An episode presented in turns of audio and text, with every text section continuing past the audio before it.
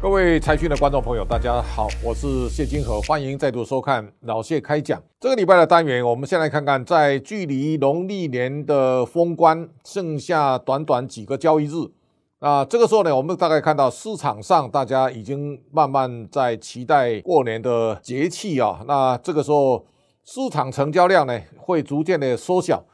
那么台股会有长达九天的休息的时间。下一次呢，再开红盘应该是大年初七了。那我想这个地方也跟大家拜一个早年。这个时候，我们来看几个关键议题。在这一周当中啊，最受到瞩目的是美国十年期公债殖利率的飙高。那大家可以看到，在十九号啊，十年债呢，它最高来到一点九零二，那收盘是一点八五四。这个一点八五四代表什么意思呢？是十年期。你买公债所产生的孳息的殖利率，这个殖利率拉高以后呢，也压缩了在市场上股票投资的价值。所以在这两天当中，从十八号美国的道琼跌了五百多点，十九号呢再跌了三百多点，两天加起来将近一千点。这个也告诉大家，整个在公债殖利率拉高之后呢，它一定会形成一个对股票市场的压力。这个压力啊，我们来稍微回顾一下，在二零二零年这个十年债的利率呢，一路下滑，那最惨掉到零点六零八哈，那我们可以看到，现在再回到一点八以上的时候呢，它回到在过去几年当中啊相对的高档，这个高档也代表。整个股票市场的资金水位开始会退潮，这个退潮以后也会产生股票本益比啊压缩的现象，所以我们可以看到，在十九号呢，美国的纳斯达克啊是跌了一百六十六点六四，跌一趴多，但是大家可以想象一下，在元月到现在为止啊，美国道琼跌三点六趴，标普跌四点七趴，但是。纳斯达克呢跌了八点三六趴，而，费城半导体跌了八点四六趴，这当中最严重的大概美国生技股跌了十一点六趴。在美国的升息的这个脚步啊逐渐拉近的时候呢，它对股票市场会带来更大的压力。这是十年债啊最近的走势，那大家也可以参考。十年债走高以后呢，我们先看看全球的负值利率的债券啊，现在规模大概减半，最具代表性是。德国的十年债啊，长期都在负值，那现在呢，它重新回到正数哈。那这个也是告诉大家，联准会下一个动作啊，在面对高物价的情况之下呢，它面临缩表跟升息的考验。所以，美国在疫情这两年当中啊，资产负债表从两兆两千五百亿呢一路拉高，拉到现在将近九兆，在八点七六兆这样的一个资产负债表。现在当然第一个动作升息啊，升息之后呢，十年在现在的拉高也告诉大家，在市场上它会产生一个比较大的猪羊变色的效果。像我们看到台湾在一月到现在为止，如果大家用个股来看的话，细力科啊大概跌了一千两百零五元，跌幅达到百分之二十四。这个力旺啊跌幅超过二十一趴。过去一段时间，像晶心科技啊，这个晶宏啦，大概都跌幅超过两成以上。那高价股当中啊，大家看到包括祥硕的哦，这些相关高价股，其实跌幅都超过一成。但是相对金融股呢，这个涨幅最大的，包括中信金跟开发金呢，其实它们涨幅都超过七趴。台股在这个地方开始产生一个完全不同的方向的变化。这告诉大家，我们现在如果以一点八七五的十年债的殖利率啊做标杆，配息的回报率呢，如果连一点八七五都没有呢，我相信这个地方股价会出现比较大的调整。那大家可以看到，包括费城半导体或美国纳斯达克，美国的前十大市值的公司啊，大家可以看到有配息的大概只有苹果到微软，但是呢，苹果现在的殖利率大概零点五一趴哈，那微软大概零点八二趴。而 NVIDIA 呢，大概只有零点零二七啊，是有等于没有哈。那这个情况来看，他们的息率呢都非常低。而这当中啊，包括 Google、包括亚马逊，也包括 FB 哦，Tesla，他们都没有配息的能力。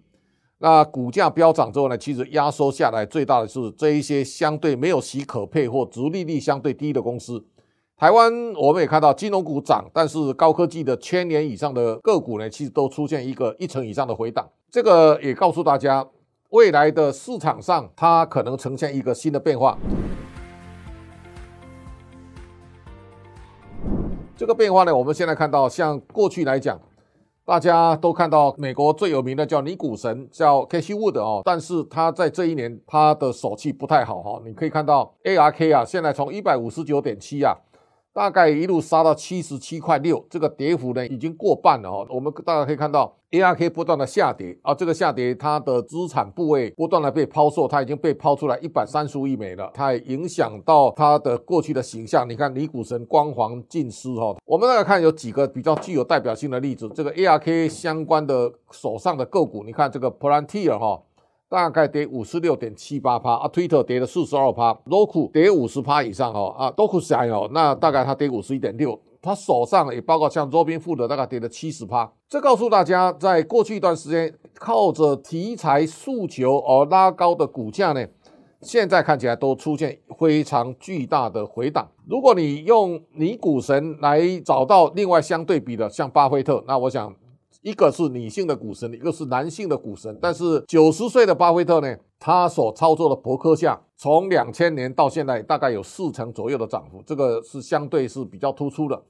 那巴菲特呢，他手上单单有苹果的股票，已经让他立于不败之地了。你可以看到现在的市值啊，七千多亿美元哦，那。巴菲特说呢，苹果可能是我所知道世界上最好的企业。我不认为苹果是一只股票，他认为这是我们的第三项业务。这是巴菲特在二零二零年二月所所做的表示哦。那巴菲特因为买入苹果在二零一六年了，现在账面上的获利呢超过一千两百亿美元以上，这个是非常值得大家注意的一个价值投资啊，胜过在过去这一年的成长投资。那我想这是未来大家要非常注意的一个。台股的生态，台股到通关日啊，我们现在的市值呢到两兆两千亿，台股的市值啊超过南韩，这是大家难以想象。台湾在年关岁末的时候呢，我们大概有几项记录。第一个呢，台湾的出口在二零二零年我们已经攀登到世界第十五大了，台湾能不能变成第十三大呢？我想这是值得大家欣慰的一件事。另外呢，台湾的 GDP 啊，现在整个总体经济规模，我们应该是做二十亿呢，近看二十。如果土耳其的里拉贬值过大呢，那我想台湾有可能在去年变成世界第二十名的经济体。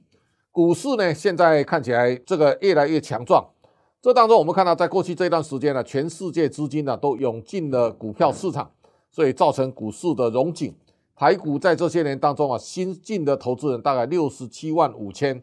这个是在十年当中啊，现在的新高纪录。那也告诉大家，在市场上新进的投资人当当中啊，他给台股带来一个非常大的力道。而这当中啊，我们也稍微来参考一下，台股现在开户的人数已经到一千两百万，创新高。那这当中我们看到。二十岁到四十岁的年轻人，现在当冲比重占了七成。我要特别跟大家报告一下，去年我们看到二零二一年呢，证交税啊扣掉五百八十六亿，手续费呢五百五十六亿，到已经千亿了。真正来讲，这个收益啊，大概当冲最后亏损是四百五十三亿。很多人靠当冲，大概不太容易赚钱。那这个也是告诉大家，在未来市场上。出现一个巨大转折的时候呢，在二零二二年很可能价值投资啊会胜过大家靠题材炒作、靠成长憧憬所创造的股价的价差。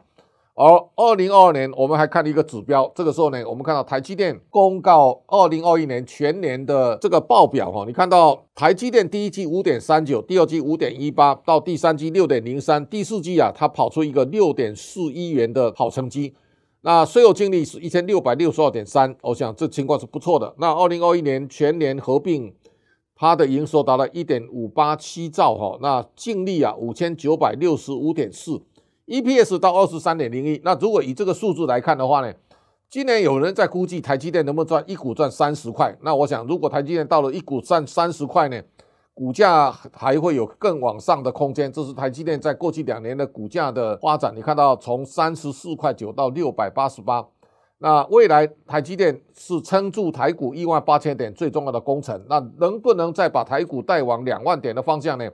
下一个目标可能要台积电到达七百八百之后呢，台股才有上看两万点的实力。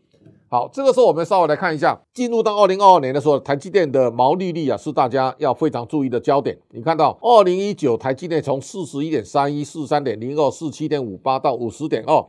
逐季在成长，到二零二零是五十一点八、五十三、五十三点四到五十四，去年呢，因为它开始台台积电大规模在设厂，所以它折旧摊提很可能吃掉相当高的毛利率。但是呢，台积电仍然维持在五十以上。我相信这个讯号啊是非常好。那到第四季呢，台积电的五纳米出货占二十三趴，七纳米占二十七趴，能够加起来呢，先进制程啊超过一半，这是非常好的现象。而台积电的上涨，现在也引发大家可以看到大陆的媒体啊。他说，台积电的市值大规模、大幅度抛开了腾讯。两岸三地当中啊，最近大陆把台积电纳入这个排行榜啊，我们可以看到，在中国的企业排行榜当中，台积电现在要升第一啊，它已经领先腾讯、贵州茅台到阿里巴巴，阿里巴巴退到第四。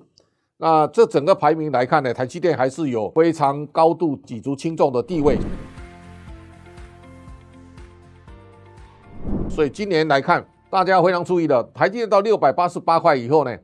一方面要看台积电未来的市值的成长，而另外一方面呢，我们看台积电的资本支出，这个资本支出啊，也会带动台湾未来整个产业大幅成长的力量。那二零二二年大概看起来，台积电的资本支出呢，预估啊在四百到四百四十亿。哦，那花旗环球最近在讲，半导体离高点还很远。那我们也看到台积电的董事长刘德音说啊。半导体将迎接黄金十年。哦，黄崇仁也讲，这个半导体的缺货啊，会到二零二二年。那这个时候，你可以想象得到，外资其实对台积电还是仍然很不友善，对联电更不友善。联博还是认为联电在今年净利会衰退七十八趴，目标价四十块。而摩根士丹利呢，一直都是秉持放空联电的这样的态度啊。但是现在看起来，我们可以看到台积电已经走出另外一个新的格局。如果从这个角度来看呢，台积电影响台湾啊，其实重点不一定在台积电，但是台积电所延伸出来在在地采购力量，现在在地采购比例已经拉高到六十趴以上了。那台积电的制程跟它的建厂的脚步啊，现在。已经扩展到全台湾了，包括从新竹出发到台中到台南，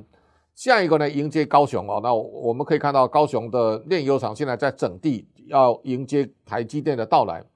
哦，台积电所到之地呢，我们也看到，包括当地的房地产，也包括当地的产业呢，它形成一个啊非常欣欣向荣的产业链。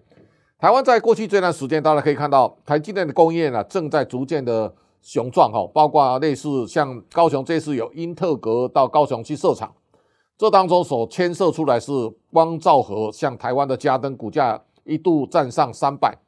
那将来在半导体供应链当中啊，化学材料会扮演非常重要的角色。那我们也看到，现在很多化工厂，像三福化工，或是长兴化工，或是圣益化工，都因为在制程当中啊，要用到非常多的化学药剂。他们也开始走上一个更大的成长道路哦。这当中啊，也包括除了设备采购之外呢，也包括无尘室的兴建。台积电的盖厂也是带来非常多的相关半导体供应链啊。这个供应链，我相信在台湾的产业当中啊，它很多企业呢会开始从小变大。这个是台积电，我在形容是一粒米啊养大百种人。那我相信台湾也会因为台积电的快速成长，而带动整个产业链的发展。我相信这是一个在台湾未来发展非常重要的关键时刻。那进入到二零二二年到虎年的时候呢，大家要一定要记得，在殖利率拉高的情况之下呢，将来的投资啊，一定要有高股息来做后盾。我想高的息率呢。